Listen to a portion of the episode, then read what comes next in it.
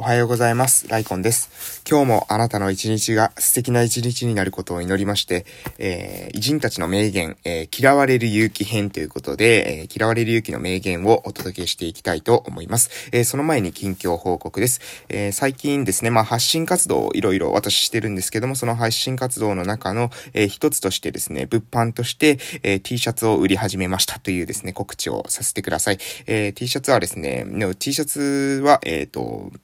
通の、まあ、私の、えー、私の活動名ですね。ライコンっていう活動名に、を、えー、載せているというようなシンプルなデザイン。黒地に、えー、黄色のデザインとなっております。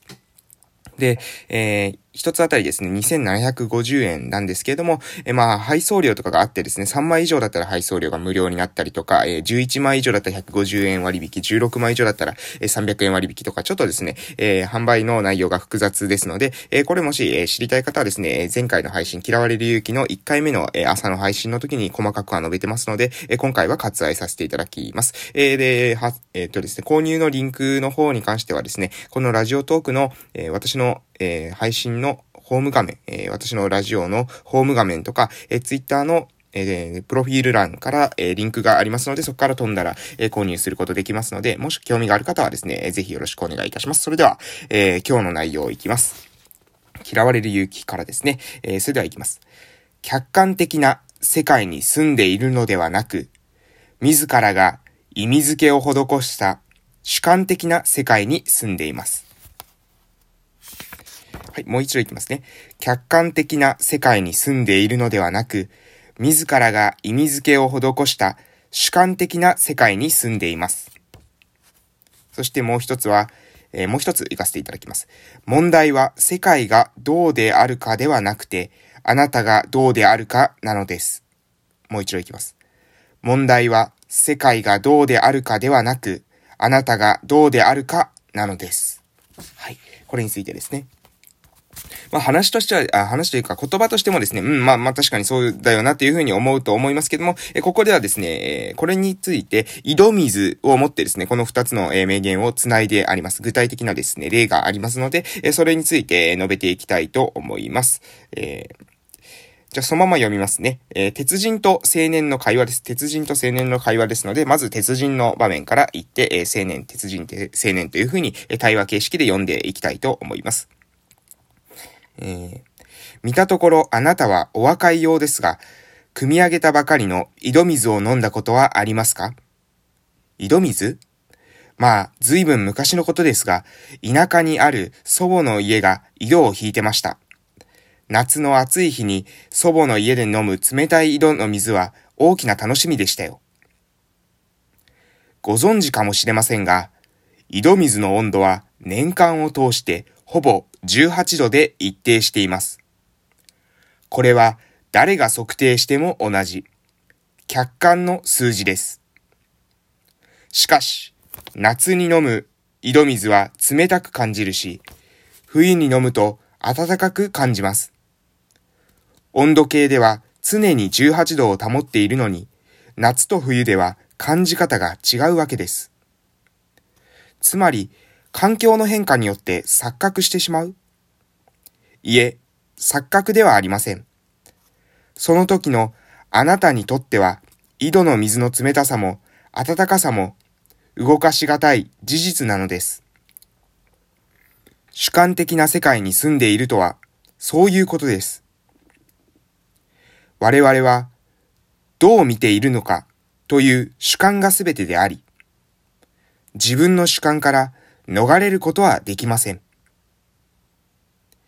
今、あなたの面には世界が複雑回帰な混沌として映っている。しかし、あなた自身が変われば、世界はシンプルな姿を取り戻します。問題は、世界がどうあるかではなく、あなたがどうあるかなのです。はい。ということで、えー、今日の話は、えー、以上になります。えー、今日の二つの言葉でしたけれども、えー、重要なのはですね、世界が、えー、どうこうではないということですね。あなたの世界がどうこう、えー、思うかってことはですね、それはあなたの主観が決定しているわけです。客観的な世界というのは、えー、あります。客観的な世界というのはありますが、客観的な世界というのは私たちは認識できません。私たちは自分という、えー、主観を通してですね、自分というサングラスを通してしか世界を見ることができないわけなんです。自分という、えー、ガラス越しにしかですね、見ることはできないんです。あるがままを、えー、捉えることはできない。なので私たちっていうのは自分のあり方こそが、え世界の姿だというふうに、え理解できるわけですね。なので私たちがどういうふうに認識するかによって、世界は、え楽しくもなるし、苦しくもなるというところです。なので、えー、私たちはですね、客観的な世界の住人ではなく、主観的な世界の住人、その主観を変えること、つまり自分を変えることこそが、えー、世界を変えることにほとんどイコールであるというふうに考えていただいて間違いないと。えー、そういうふうに、えー、この、まあ、嫌われる勇気においてはですね、主張していますし、私もですね、そういった考えを持っております。それではもう一度今日の、えー、二つの言葉をですね、えー、お伝えして終わらせていただきたいと思います。客観的な世界に住んでいるのではなく、